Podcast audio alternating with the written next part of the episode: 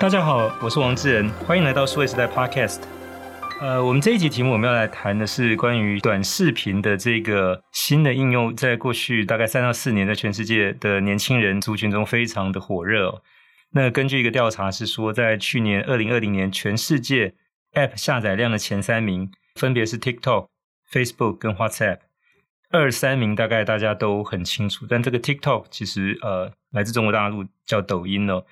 那它为什么能这么的吸引注意力？那特别是说在，呃美国总统川普下台之前，其实花了很大的力气，想要把这个 TikTok 在美国，包含在这个美国以外的这个市场，能够要把它封杀掉。所以讲，这个其实有非常多的朋友，其实对这件事情可能都有听过，也好奇。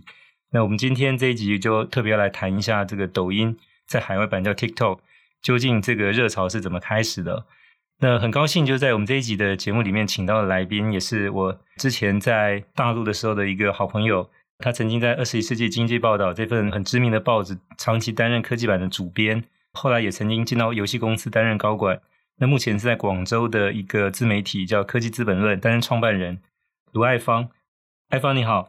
哎，智仁你好。对，很高兴能够请你到我这个 Podcast 节目来哦。那我想今天这个主题谈这个短视频跟抖音。我想可能听众也会好奇，因为其实，在大概零三零四年的时候，其实美国先出来这个 YouTube，它就鼓励一般的用户，其实你就可以拍自己家庭的生活的影片上传啊。那后来，其实，在大陆有所谓的土豆、优酷，类似看到就是 YouTube 这个方式，他们其实也大概在零五零六年出来，其实。如果以视频网站来讲的话，就是说他们其实是比快手跟后来的抖音更早的。嗯，哦，比如说那时候那个王威做土豆的。嗯，但那个时候就是说跟我们现在认知的短视频其实是不一样。就是说，因为既然有短视频，就有长视频。因为那个时候，其实，在那些所谓视频网站上面，当然也鼓励用户就是拍了之后上传，但是当时大概都是一般可能自己参加某些活动，或者家人出游，或者日常生活的一些这些东西啊。嗯，后来其实大概可能一三一四年之后的，就是说。它更多是这种，其实不是日常生活的，它其实是刻意有类似有个剧本，嗯，然后是把它变成一些好玩好笑的。那它的目的其实就是把那个上传影片呢，它可以变成是自己是一个媒体的一个经营者，就像一个自媒体经营者一样，嗯，所以就变成说，它可能是每天或经常性的上传，那都会有一些搞笑的这些呃内容，然后甚至它可以起一个自己的一个艺名还是什么之类的。就这个是我们后来认知的这个短视频，跟更早之前的那个呃，就是王威的土豆，或者是那个时候的优酷，其实不一样的吗？嗯，对，其实就是在就我们以前是没有短视频、长视频之分嘛，但但是当以前的视频其实都是相对比较长的，因为因为它是我觉得就是为什么会有短视频的兴起，我觉得这个是跟整个移动互联网的发展、网络技术的进步以及智能终端的进步和普及有非常。密不可分的关系，然后就说一个是手机已经变成了一个摄像机了，这是第一个。第二个就是因为四 G 那个时候已经很普及了，就是中国的四 G 大概在应该是一二一三年的时候已经完全覆盖了，所以你在哪里其实你都有很好的网络条件，能够去把这种几十秒的或者一两分钟的那个视频内容上传到网站上面去。我就因为这两个条件的满足。导致就是说是他们推动和促成了短视频的兴起，因为呃那个时候就是说人们也需要一种新的呃消费的内容形态，因为过去图文已经走了那么多年了，大家需要一些新的内容形态，而随手拿个手机，打开相机给自己拍一段视频，上传到一个网站上，变得如此之简单快捷，我觉得短视频就是在这么一个。这种技术浪潮的这种推动之下，然后兴起的。那回到就是说，因为抖音它的母公司叫字节跳动，嗯，那字节跳动其实之前最有名的产品叫做就是今日头条。因为我们常常在讲，就是说，在中国大陆，它的所谓第一梯队叫 BAT，就百度、阿里跟腾讯，嗯，第二梯队叫 TMD，就头条、美团跟这个滴滴哦，嗯，那它在第二梯队里面排第一名哦，所以头条这个产品。能不能先简单介绍一下？因为先有了头条之后，才有这个抖音嘛。而且这个中间好像还有一些渊源，就是说怎么样从头条里面的一些应用，嗯，发现有空缺，所以产生抖音这个产品。就是可不可以也跟我们谈一下？嗯，好的。说起今日头条，那我觉得它的一个很大的好处是在于说，我们之前看呃新闻都是在门户网站上看嘛，包括以前二十一的文章，我们也都是上到门户网站上面去。但是其实每个门户网站它都有自己的定位，有自己的特色，呃，各有各的风格吧。而头条它是把所有东西全部跟你聚拢在一起了，那你是不是就看一个就够了？你不需要去打开那么多那个网站，因为那个时候最早期的时候，其实我们只是会觉得说它的内容会比别人丰富更多，但其实做这种聚合类的呃 APP 其实也有，比如说像在广州就有一家公司叫。Zaker，他也是把所有的这种别人的内容拿过来合作之后，然后来聚拢到一起来，他给你重新编辑嘛，其实就是一个更宽泛的一个门户网站的概念。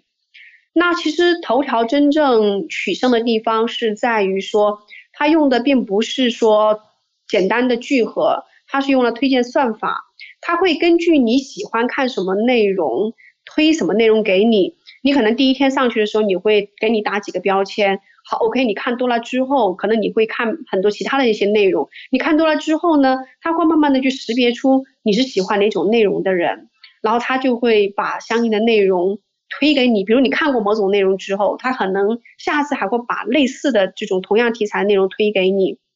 那今日头条其实在很短的时间内，其实可以说是把门户网站，我觉得可以说是打得落花流水。最开始的时候是传统媒体很生气，觉得自己的内容被侵犯了版权，因为媒体跟新浪啊，就是腾讯新闻这些 APP 合作是会卖版权的，一年我们是要收一笔版权费的，大家就算是一个就是版权的交换吧，内容授权。但是今日头条是没有，他一分钱都没给你，但是他白用了你的内容，然后他养起了他自己的用户。最开始的时候是传统媒体觉得自己被侵权了，到后面是门户网站也觉得自己被就是就是被侵犯了，因为它的很多商业模式，它的这种用户群在被抢走。那就是今日头条最开始是有些传统媒体向他们去起诉的，就呃包括二十一世纪经济报道也曾经有这么一个想法，只是后来没有实施。然后广州日报也也曾经做过这个事情，但是他当时已经积累了很多用户了，我想 DAU 肯定是已经超过百万级别的。但他就开始去拉拢传统媒体来给给大家做一些合作，因为当时的传统媒体处在一个就是被技术取代的一个大趋势之下，大家传统的报纸是就广告越来越少了，这些报这些广告都在慢慢的转移到其他的新媒体上面去，大家其实是非常的呃就是焦焦虑的，那而且最关键是说。我不光是说我广告收入减少了，而是说我的用户群体、我的品牌的影响力，甚至都在慢慢的减退。所以大家也需要去找到一个新的媒体来把自己的这个内容放上去，能够通过这些新的介质去接触到就是更年轻的一批新的用户，以免自己就是这样慢慢的就是慢慢的衰弱下去。那今日头条也是抓住了传统媒体这个心态，就去广泛的跟各个地方媒体合作。让大家把内容给他，或者说大家一起合作去做一些内容，然后通过这个方式就合法的获得了就是一些合规的内容吧。那同时就是传统媒体在利用这个，就是也也算是在新的介质平台上面去重新能够去接触到一批新的读者。那么在这么一个就是双方的这种合作下面，今日头条其实它的发展速度是更快的。那它的壮大的直接的产生的一个结果就是传统门户网站被慢慢的边缘化了，就是这样子的。你描述这一段其实我有经历哦，因为我在我在上海待了十七年，就是嗯，那我应该也算今日头条的早期用户跟重度用户。那我记得就是一开始的时候，就是他就如你所说，他其实是去扒了很多这些就是内容网站、门户网站上面的这些新闻哦。嗯。所以刚开始你看，其实都还是比较有模有样的哦。嗯。那当随着后面就是说，他的这个用户数应该是也在很快速的扩大。嗯。有更多的这种所谓的可能白领以外的这种所谓中底层的民众也加入进来。嗯。所以你发现就是说，他的这个内容其实开始有一些不一样。那很多就。不是新闻，那比如说，嗯，我发现有很多类似像这种什么清宫秘史啦，对，民国时候秘史啦，什么一战、嗯、二战秘史之类等等，嗯，那这一种就变成说，它下载量。应该是蛮好的，所以你发现你一旦点了两折、三折之后，后面你看到的可能就有三十折，这个东西就跑出来了。嗯，那所以我，我我想就是说，这个也也是我们刚才谈到，就是说，当你的这个所谓的移动互联网的智能手机用户多了之后，大家其实有很多的时间是需要消化的。嗯，那在短视频出现之前，就是说，你除了看新闻，可能就是这种所谓的这种小道消息、密室之类的这样子，其实是很引人入胜的哈。嗯，这一类的东西其实越来越多哈。那当我我想前面你提到是说，那一些门户网站跟内容网站大概也有一部分去对这个今日头条提起的诉讼，就是关于内容侵权这些事情，嗯、所以可能相当也收敛。所以当然也随着它的使用人数的扩大。那我发现到一段时间的时候，开始它里面有出现了一些这种视频哈，嗯，比如它会告诉你，就是那个标题，比如说，哎，非洲的这个狮子跟什么老虎如果打架的话，谁会赢之类？的，哎，你看那个标题就很好玩，嗯，一点进去，它可能就是一个短短两三分钟的这种哈，嗯，那后来是大量这种影片有很多，就是可能各种动物在那边就是打架的或者之类的，或者或者甚至有一段时间看到什么非洲猎狗，嗯，那就是后面有研究是说，其实今日头条当时。除了这些，就是一开始的新闻，跟后来这些所谓的可能属于江湖的这种传说野史的内容，嗯，之外，他开始试了一些这种简短的影片，本来是希望去填满那个，就是说他希望用户在这上面的时间越长越好，哈，嗯，但后来就是发现，就是说，哎，这些视频的这个就是浏览量非常的高，所以就是说，也因为这样，就是让他们去从这边发想，是说，哎，那。应该有一个针对单独去制作视频的产品出来，嗯，独立成为一个新的这种事业的这样的一个机会，所以是从这边开始就等于是有了后来的这个抖音的一个雏形的概念的出现啊。对，我我所知道的大概是有一个这样的一个过程。对，其实这个江湖上都会有一个说法，就是说，其实抖音当初做这个产品的，因为可能就是他一个公司大了之后，他会有很多的团队去孵化各种各样不同的产品、不同的创意。但其实抖音当时的那个团队在内部并不是很看好，他们人也不多，给到的预算也不多。也有媒体曾经报道过，就是当时的一些故事哈。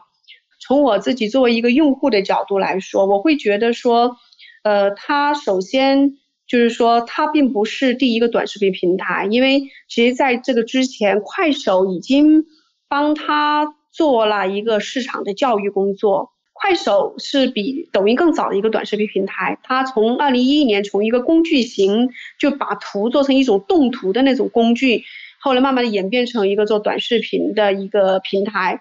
就是我早年接触到它的时候，呃，就是因为我看一篇文章。那篇文章就写了一群在快手上，呃，经常发自己视频的一群人，他们的在线下的生活状态，就是完全是脱离我的日常关注的这个群体和我的对这个世界的认知。就那一群人是东北的，可能穿着大裤衩，挂着金链子，然后对，因为东北人基本上都经常被拿来搞笑，比如说你看那个春节联欢晚会上面那个赵本山。的形象，对，就是很夸张的行为，就是一出现大家就会开始笑，他还没开始讲话或表演，那或者说，因为东北大概在现在中国大陆，它其实可能在娱乐圈里面，或者说是可能这种是比较属于幽默娱乐，而且是比较可能接近市井民众的这种形象存在。对对对，他们有这方面的基因。所以就是你刚才提到，就是其实一开始的这个抖音上面出现的，其实也是类似像这一种，就是说呃。东北人的形象，然后就是比较好玩的，然后其实是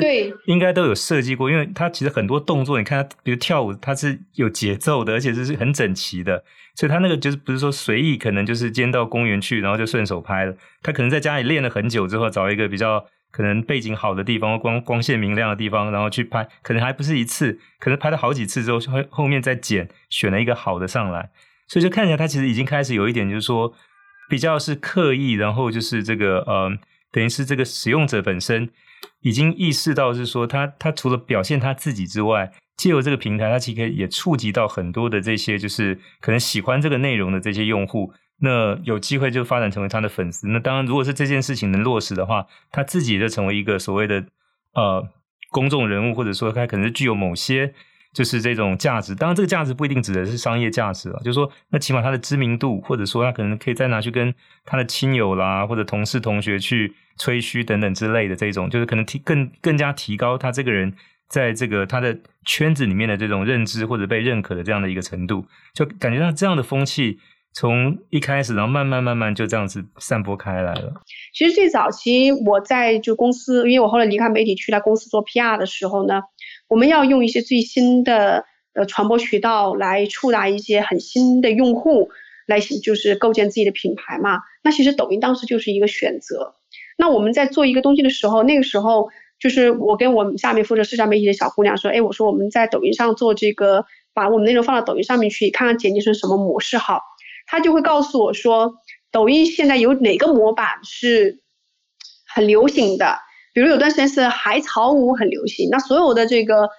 视频都会剪成那个样子，就是那个音乐那样的背景，就那种风格，因为它其实就是我们在现在经过这么多年来观察抖音的发展。我会觉得抖音最牛的是它的算法，而它的算法是基于说它对用户的了解，但其实用户了解，同时你的用户的很多习惯又是抖音它在培养你的。从最初抖音为什么打板？因为打板有几个原因吧，就有几个目的。第一个就是说，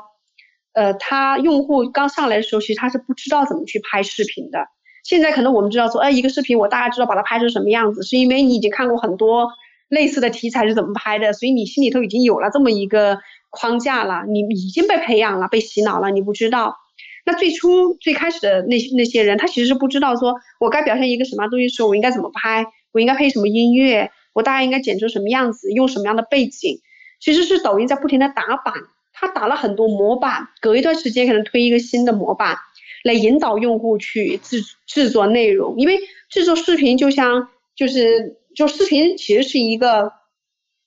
就是如果你有模板之后，视频是一个比文字更简单的一个工作。因为微博一百十四个字是吧？一百四十个字，其实写一百四十个字并不是那么容易，对很多人就是文化层次不高的人来说。可是拍一分钟的视频，只要举起镜头来就 OK 了。你只要拿起手机，打开镜头就就可以拍了。它的门槛是低很多的。那么如果你再给他告诉你怎么配乐，然后怎么样做背景，给你一些什么特效的工具，那其实这个就是很傻瓜化了。包括我现在拍我的视频号，我用的都是抖音的工具，我剪辑是用的是抖音的剪影，它里头什么那个音乐，呃，什么自动上字幕，还有就是有各种各样的特效，就是它都已经给你弄好了，你就是特别特别简单，你就可以使用了。你刚才提到说你在游戏公司任职的时候，其实那个时候其实很多公司在宣传的时候，其实都要考虑到类似像去拍抖音或快手这种短视频，因为那个会是最快能够让你的这个所谓的消费者或者目标的受众，嗯，能够比较容易找到你，或者说可能被黏着住的一种方式哦。嗯，能能不能谈一下，就是说那个时候大概到什么程度？就是这个程度到今天有退烧吗？就是说，因为对很多公司来讲，其实我记得那个时候大概是一七一八年的时候，那那时候我还在上海的外滩工作。那跟餐饮业有很很密切的关系。那我就记得很多到就是餐厅来吃饭的，特别是一些比较年轻的小女生，那通常都是可能两个、三个或一群一起来的哈。那你就知道说，他们来的目的不只是来吃饭、来打卡，他其实还会拍照，可能发微信、微博，这个是最基本的。那甚至就是说，可能会拍一个几段视频回去之后，自己再把它剪成一段，就是一个完整，然后上传这样子。那所以就变成说。其实那个时候，我我一开始其实对这个东西没有那么了解。虽然我经常看今日头条，但抖音我并没有那么常看。但后来被强迫，其实像抖音、快手也你要经常去关注，因为就是说，可能来你餐厅吃饭的这些客人，他回去之后，除了在微信、微博上面之外，他很多是在这些抖音上面去发这个视频的。所以，如果你要想了解，就是说现在这个市场，或者说你的消费者，可能对这些就是跟你有关的这些餐厅啊。的这个反应啊或感受是怎么样的？其实反而你是到这些就是短视频的平台去，可能是比较快可以去理解这个事情。嗯，那也因为这样就变成很多公司就是他把他的一些行销推广的预算，那特别是说可能在网络营销这一块的，就拨了一个很大部分，可能就到短视频的制作跟发行上面去了。我我不晓得你当时就在游戏公司的时候，你你怎么看？就是说那个时候可能就是一些其他的。这种行业的公司，他们他们在利用这个所谓的短视频做推广的这种情况。呃，对，我可以这么说吧，就是呃，我们最早接触到抖音的这批人哈，其实算是比较潮流的人。我一六一七年接触抖音的时候，其实国内包括什么我姐他们是完全不知道抖音的。可是你知道，我现在回老家。他们做菜都是在抖音上搜怎么做菜，因为之前大家都在百度上搜怎么做菜，现在都是在抖音上搜。你就可以看到这个 APP 的它这个普及的程度，就是真的是一个国民级的应用。这是第一个，第二个层面就是说，对于一个公司的品牌宣传的部门来说，其实一六一七年我们在做抖音的时候，还只是一个尝试性的，就我这个品牌公关部门是个尝试性的，但是当时的那个就是今日头条已经是。游戏公司第一大的产品推广渠道了。但是抖音还不是，抖音还只是尝试性的，因为那个时候的用户的量和大家用户使用抖音的习惯还并没有形成，还只是一小圈子人。就是当然，中国的一小圈子人基数也是很大的哈，我想肯定都是比如几千万呐、这这这种，但没有现在，因为抖音现在是日活啊，就每天的活跃用户是超过六个亿，这是什么概念？你想一下，这十亿的网民，就至少有大半的人都在用这个，每天都在用这个东西。那我那个时候，我们品牌公关部是把抖音作为一个尝试的一个新的一个渠道，但是到如今，现在已经是所有的大公司都把抖音作为一个重要的品宣基地了，应该可以说是排号第一、排名第一的品宣基地，就是你要在上面建立自己的官方抖音号。然后你可能还要去找一些这种呃 KOL 来经常给自己做一些什么广告啊，或者说创意营销，就是已经是全方位的投入。因为现在抖音已经是很多大品牌新品宣发的首发的一个重要的一个平台。就以前可能大家新品首发会是在什么天猫或者怎么的，但现在很多品大品牌已经就是把抖音作为自己新品宣发的一个阵地了。那当然，我想就是说，呃，在中国这么大的一个市场，变化也很快，然后发展也很快。就是说，你能做成一个产品，可能是有点运气；能做成两个产品，也得有点实力。那特别说，你从从国内市场又能够做到国外，那这个是得有相当的实力。所以我们前面提过是说，这个今日头条跟抖音的母公司叫字节跳动，那创办人叫张一鸣哦。我想大概我们可能外面对他一小部分的了解是说，那这个人是一个 IT 工程师出身，那之前。呃，也参参加过几次这个互联网公司的创业，嗯，那后来自己再出来，嗯，所以这个大概是对他一些比较简单的了解。那爱芳这边能不能再帮我们补充一下，就是说，那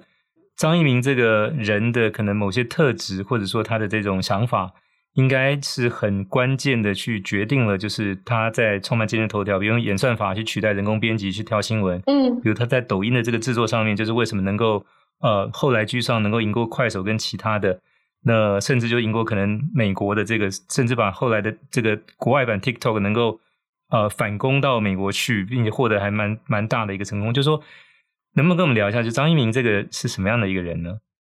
嗯，对，就是我如果是从我作为一个用户的角度来说，我会觉得张一鸣这个人他特别了解人性。就是你看，无论是今日头条还是抖音，你都会发现说他特别了解。呃，中国的大部分人是要什么？你看，如果我们就是现在就是，如果你去跟媒体人聊的话，大家都会觉得说，哎，今日头条太 low 了。如果我说跟我身边的就稍微精英一点的朋友，大家都不用抖音，因为他们觉得说太 low 了，你你一刷就是那种东西。但其实我觉得就是说，首先这个 low 是因为张一鸣对中国的国情有足够的了解，因为中国十四亿人，读过大学的人应该不会超过一个亿。那你想想看，中国还有大量的文化层次不高的人，他们也需要这种精神消费。那他抓住了这一点，他其实是提供，就是我们以前办报其实是很精英办报的，我们干办的东西可能只是很小一部分人能够看懂的。但是张一鸣他现在所构建的这种内容体系，他是知道这些，就是大部分人他们是需要什么样的内容，他抓住了这个本质，我觉得这个是第一个。那第二个呢，就是我觉得他在产品设置方面，他也是对人性相当的了解。如果你去，因为我几个平台我都试过，因为我后来我的视频号做的有一些影响力之后，各个平台的，就是呃这种所谓的自媒体呃平台的负责人，他们都会来找我，希望我在他们上面去开通我的内容嘛。但是我会发现说，嗯，比如说快手。快手它一上去，你一打开它的主页，它是四，它是一个屏上分四个内容，就是你你可以看到，你可以一次性看到四个短视频，四个不同的号主，他们的短视频呈现在同一个屏幕上面，然后你可以去选择，哦，我要这个还是我要那个，或者是我再翻一页再出来四个。但是抖音不是，抖音是上去只有一个，你看不看？你不看，那你就刷走。所以我觉得抖音这个刷的动作是很可怕的。从我最开始，我没有在我没有做这个视频自媒体的时候，我也会觉得抖音很 low。但是当我开始来做的时候，我就要去研究它。我真的是花了很长一段时间去刷，刷的这个动作其实非常可怕。它有点像嗑瓜子，就是你会不知不觉当中嗑很多瓜子，可能已经吃了两个小时了，你自己都不知道。而且你会发现，你嗑的这个动作会让你停不下来，就只是你也不想再吃了。你也知道说这个瓜子嗑多了很上火，对身体挺不好的，但是你就会忍不住，因为它已经成了一个惯性了。抖音的这个刷的动作，一条一条的刷，而且它是让你很沉浸式的。为什么？就是快手是首页呈现四个视频，它会让你比较理性，因为你有个选择的过程，而且你没有那种沉浸感。但是当你一上去，你就点开一个视频，这个视频是个全屏的占有你的这个手机。然后你就会发现，你好像变成了你在视频当中，你是一部分了。你跟那个讲话的人，跟那个博主，你可能跟他就是面对面的感觉。其实你的那种沉浸感会让你忘记你周边的一些状况，你会忘记时间，你不会太能明白说现在已经几点钟了，你也看不到那个视频是几点钟发出来的。所以我觉得这是抖音为什么火起来。对，我觉得张一鸣他特别了解人性，他是真的把人性看透了。对，我想你你你刚才前面有提到一个字叫它比较 low，但我我想如果你把它用另外的方式讲，它是其实比较接地气。那就是说我其实研究了就是呃，在中国的这些互联网公司哦，那特别是本地它为什么能做起来？比如像百度、像阿里、像你刚才提到像这个抖音或者今日头条，其实说某种程度它其实很接地气哦。嗯，对，应该也可以这么说吧。那当接地气，你一开始就是说就会接触到这些比较可能相对来讲就是说比较一般市井的这些，对，但是他们其实是。存在有大量的时间可以在这上面消耗的，等到人数多了之后，当然慢慢就可以筛出一些可能比较优质的。但前面重要说那个数量，嗯，怎么样在短时间之之内就扩大？所以往往是说，你可能进入中国市场一开始太高大上的，嗯，到最后路都越走越窄哦，嗯，那你反而是这种就是接触这种所谓广大的这种就是比较中底层的这些就是用户，嗯，先把量滚大，再从里面去沙沙中掏金，慢慢慢慢积累起来，所以。我们看到大概都是这个是一个成功的一个一个过程哦。嗯，那当然你提到这个张一鸣这个懂人性，我我觉得这个就是因为最近有一本就是呃外国作者写的书，抖音那刚翻成这个繁体中文在台湾出版，其实情况呃就是它的销售也不错，因为我发现我好几个在。Facebook 上的朋友都都贴了这本书哦，嗯，那我也买了这本书回来看，就是那挺有趣的。他在这个书的第二章就写到张一鸣哦，嗯，那他特别介绍是说他是福建龙岩那边的人，嗯、跟那个美团的王兴是老乡哦。嗯、那之前两个还一起合作过在饭否的那个、嗯、那个时代啊。嗯、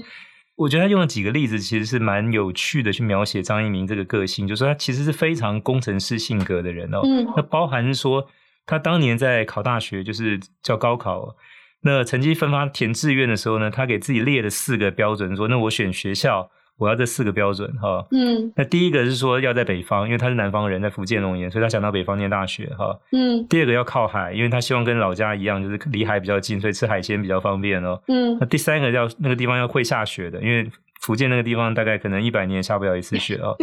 那第四个更逗的是说要能找到女朋友，因为他很怕说他去到那种全是和尚学校里面 交不到女孩子哦。嗯。那后来呢？他这个四个标准一列之后，到了南开去了，嗯、就是在天津那一边，因为刚好也靠海，嗯、冬天会下雪。嗯、然后呢，就是后来也交了，也交到女朋友了。那也在北方哈。嗯、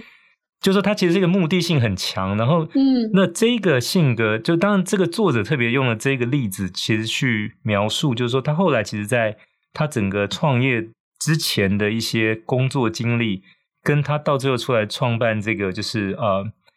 呃，就是字字节跳动，就是说他其实是很，就是类似都是用这种把那些条件像写程序一样，就是都先把它列出来，然后从这个能够收集到资料里面去，把它慢慢慢慢用排除法去去筛除，最后得到。我我想起来，他其中还有一个例子是说，他其实后来在北京工作一段时间之后啊，那他也买房了。那买房其实当时在北京，可能就是说很多人会，比如说天天可能找中介带带看房，你可能搞不好看两三个月，可能是看上百套都还没下决定哦。嗯，那也许是你看不上，或者人家房东看不上你都有可能哦。那他其实没那么麻烦，他就是把他要的这个条件，把它就是列下来写成程序，然后他上网去，就是把这些相关的资料整理下来，然后套进他写的程序里面，嗯，最后定出了有一个小区。那他后来就是到那个小区的附近自己去找中介，他跟他说：“我就要这个这个小区这附近几条街的房子，你帮我找。嗯”他说：“时间没关系。”哈，所以就说，呃，某种程度是一个非常理性的人，就是说你从他考大学的时候选的，就是学校啊，到他去北京买房的时候，就是说可能跟人家不一样，人家宁愿中介带着去看很多套房，最后虽然很痛苦，但是快乐的做最后的决定。嗯，但他其实他觉得那个太太浪费时间了，所以他宁愿用程序，嗯，把标准列出来，用程序去帮他去去解决这个问题哦。嗯，那这个我想可能也跟后面就是说他在这个就是呃用所谓的人工智能演算法。去呃，一个是这个今日头条去选新闻哦，嗯，那包含说你刚才提到在抖音里面去怎么样去做这个短视频的这种就是呃产品，跟后来的一些用户体验的这个，就让你不知不觉没有想到已经嗑两包瓜子的时间，你已经可能看完了可能几十个哦。嗯、虽然说后面想想有有点后悔没有学到什么，但那个时间反正已经花上去了。嗯，就说那这个其实他的强项就是说，嗯，他可能不是一个特别善于人际交往的，但他很很善于就是说把他想要的东西。用类似就是说这种比较理性、比较这种所谓的程序的这样的一个、嗯、一个一个方式去把它罗列出来，嗯、然后最后去得到他所想要的。对，嗯，我想这一点是他的一个蛮特别，跟其他的这些就是可能同样的互联网创业家在在中国我们看到的可能是这个是他个人蛮特色的一块。呃，对，我觉得你说的那个作者，他对张一鸣是真的是有一定的了解的。呃，我觉得就是呃，抖音的。呃，所谓的推荐算法，把这些就是主播也好，或者说内容创作者也好，弄得就是大家，嗯、就是在里面就是投入很大，呃，也得到过好处，但是呢，最终你会觉得完全没有安全感，但是你又不舍得离开这个平台。我觉得就是呃，张一鸣的目标感，以及就是说他的那种主导性特别强，其实，在。抖音的整个算法和它的这个战略当中，其实体现的非常明显的。第一个就是说，抖音它就是个中央集权制的算法，就是大家都会就是做过抖音直播电商的人都会觉得说，抖音是一门玄学，你永远弄不清它的算法是什么规律。今天就像我一个朋友，他也不会公布，他也不会公布，嗯、而且他不停的调整，而且这种调整估计连抖音自己的人也。弄不清楚了，因为他们说抖音的算法工程师很多，可能都上万个人吧，可能就是他就像有一万个工人在建一栋房子，某一个角、某一个梁有调整，其实别人是不知道的。那很多像我一些朋友是在做抖音直播电商的，他们就会发现说，哎，今天这个东西卖的特别好，明天就是你今天流量来的很多，明天就突然间没有了，就是你会就是不明白，而且可能今天讲这个话就没有问题，明天可能就你就。被关小黑屋了，你可能就被封了，就是你完全摸不到它的这个这个这个原规则是什么，这就导致说所有的流量其实都是控制在平台手上的，平台想把它投放到哪里，它就投放到哪里，他的大手一挥，这个地这个东西就可能就去了某一类人那里，那这这类的人他就起来了，他起来之后，他就形成一个巨大的赚钱效应。然后别人就会跟进去。抖音这一块的话，就是说，当我我我想，就除了它的这个呃，就是产品或者体验，或者可能背后的演算法，就如我们刚才所讨论跟举例，就是说，呃，的确有一些它的这个强项所在。嗯。但是就说它的商业模式呢，就是它这些流量，它具体怎么去变现呢？就它有这么庞大的用户数，然后每天可能。上传的也非常多，观看的也非常多，嗯，嗯，但最终就是这些东西怎么样能够转成现金呢？哦，抖音的变现模式有几种吧，第一个就是广告，那就是你的内容上去之后，你希望能够有更多人看到，你是不是就要投广告？那有一个就是投广告的方式叫抖加，就是你自己就可以投的，呃，就比如说我放了一个视频上去，我希望有更多人能看到，那我就呃放点钱进去吧，比如一百块钱。可能能够让几千个人看我，就大概这种，就是现在可能现在不一定有这么高的这个转化了哈，就大概是这个意思，就你可以自己自主投放的，自己投广告叫抖加，这个工具叫抖加。另外一个工具是叫做 Feed 流，就是竞价广告，竞价排名的广告，就是今日头条的最重要的核心的商业模式。今日头条你刷着刷的时候，你是不是会刷到很多广告？所谓信息流广告嘛。那同样在抖音里头也有信息流广告，就是你可能刷刷刷刷刷，你会刷到一条广告，那个就是抖音收了钱的，就你投钱，这是这是一广告模式。那也许它还有其他的广告营销工具，呃，我不是特别了解，但是最主要的是这两个工具，一个是抖加，还有一个是那个 feed 流，feed 流就是信息流广告。那第二种模式就是直播，直播打赏，就当一个主播他开了一个直播间，那别人给他打赏，那平台是要抽成的，比如打赏一万块钱，可能平台要抽走，比如三成，甚至更高哈，对，然后其他的才是主播的。这是一种模式，那另外一种模式也是最近几年崛起的，也是现在目前大家最看好一种模式，就是电商模式，就是直接卖货了。就是我在直播间卖货，我比如说卖水果呀、卖衣服呀，然后平台会从中收你的一些技术服务费呀，就相关的一些费用，或者是可能营业提成之类的啊。对，营业提成。应该现在，呃，具体的这个比例我还不是很清楚，但是也要收要收一部分佣金的，一部分是技术基础的服务费，一部分佣金这样子的。对，那我想当然就是说，这个抖音的现象其实不止在中国国内，就是说它后来也烧到国外去，所以也让这个特朗普就是说台湾这边叫川普想收拾他。嗯，我我想回到就是说那个。在他发展的期间，其实像百度的李彦宏跟这个腾讯的马化腾，嗯、也就是说，这个 BAT 当中的 B 跟 T，除了 A 之外，嗯，B 跟 T 其实都有想要跟他合作，甚至投资入股他，但都被这个张一鸣拒绝了。嗯，所以以至于就是百度跟这个腾讯，其实后来就都想要就是想办法要有自己的产品来来对抗，或者甚至要想办法把它打下来。嗯，这为什么呢？就是说，呃，为什么这个字节跳动底下的这两个产品就是会？让就是第一阵列的三个巨头里面两个对它有这么大的提防呢？嗯，其实呃最开始的时候我们并不够，就比如说呃字节跳今日头条出来，我们的就是觉得最直观的受影响的是呃门户网站嘛，他抢了他们的生意嘛。但是抖音出来抢的可不仅仅是门户网站的生意，抖音出来是抢的是所有人的生意，因为。现在在互联网经济、移动互联网经济当中，最重要的一个东西就是什么？用户时间。抖音把大家的时间都抢走了。那在抖音出来之前，大家天天都玩微信呐、你可能一天二十四个小时，只要是没睡觉的那十二个小时，你可能都在玩微信，对不对？你在上面跟别人说话，你在微信里头打个游戏、买个东西，总而言之，你的注意力基本上都在微信上面。所以就是说，它其实不是。产品的同质的竞争，而来自于用户的时间的竞争。对，用户时间，你突然有一天人家不玩微信，嗯、就或者是在微信上时间减少，微信肯定还玩嘛，因为你毕竟是一个通讯工具嘛。这也是为什么就是微信还至少目前为止还没有人能超越它的这个原因，因为它是一个就是已经是变成全国人民的一个就是通讯工具了。但是你会发现说，可能大家有时候不用这个工具，不在微信上跟人聊天，我去刷会儿视频。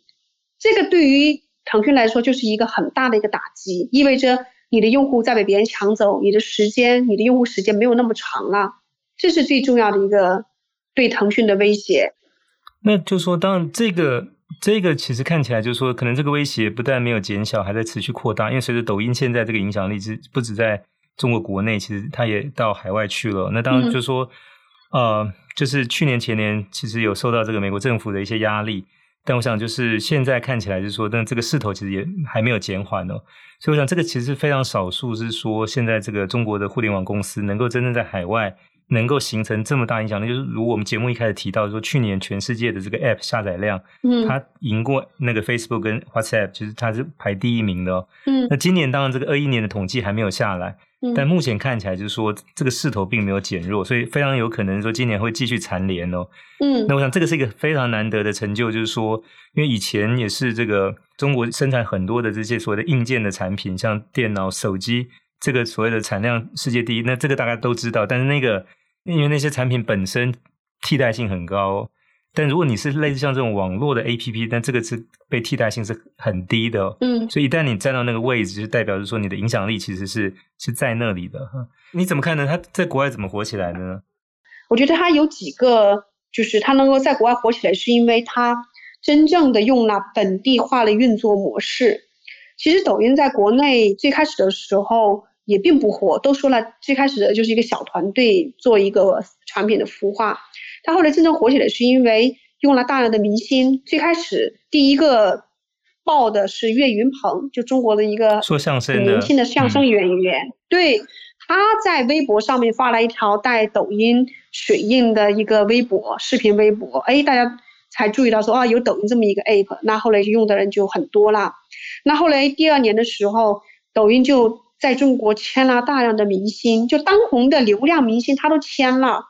像当时很火的什么杨幂呀、什么鹿晗呐，这些人，他都是签了，把这些人引入到抖音上面来。然后他也大量的赞助综艺节目，就什么节目火他就赞助什么。其实赞助综艺节目是中国这些互联网公司用用的最多的一个营销手段。比如像拼多多，拼多多其实火起来也是因为他赞助了很多综艺节目，就最火的这些综艺节目，人家这个拼多多都是最主要的赞助商。那你说老百姓？他能不接受到吗？就是覆盖各个不同层面的，所以他其实花了大量的市场推广，去把这个产品推广到整个国民当中。那抖音到了海外，他用用的是同样的手法，他也请当地的明星，然后他也扶植当地的这个所谓的红人主播。在国内，他其实也扶植很多主播啊，他不同的时候他是有不同的这个方向，比如说最早期是情感主播、美食主播火，他给他们很多流量的扶持。后来到一八年的时候，就开始来扶持财经的主播。像我一个朋友，他做时政的，他就是一八年开始做的，就也做成了一个算是一个大号吧，也有几百万粉丝。还有比如说，他像一九年的时候，他花了一九年还是二零年的时候，他花了一个亿去挖来了 B 站的一个很著名的、刚刚火起来的一个 UP 主，叫巫师财经。挖他就是为了吸引，就是告诉大家。抖音开始要来做财经内容了，有这么一个效应，那么财经博主们、财经 UP 主们就会杀进去。那就是说，抖音其实它是有很很明确、很明晰的一个内容规划的一个战略的。它什么时候扶持什么样类型的博主，什么时候扶持什么样的内容，它其实都是有很明确的策略的。当它的这个流量之手导向哪里，那么那种类型的内容的创作者就会跟进去。那这一块的内容就会迅速的起来，他其实在国外用的也是同样的办法，而是他是，呃，他聘请的大部分都是本地员工，他没有说就是主要的运营员工还是当地的人，他们更了解当地的这个文化，了解当地的用户的这个需求，他更知道怎么样去做这种内容的这种建设，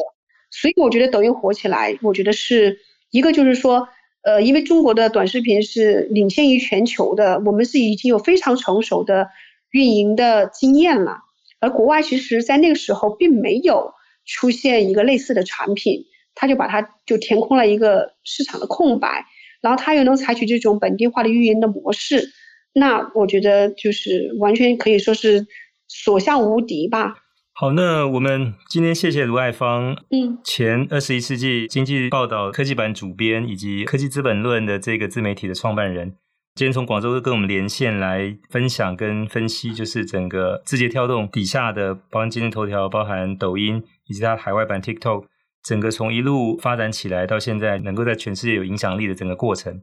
谢谢爱芳。嗯，不客气。好，也谢谢各位听众的收听，希望大家会喜欢这一集的内容，欢迎点赞转发，也欢迎给我们持续的关注和留言，我们下期再会。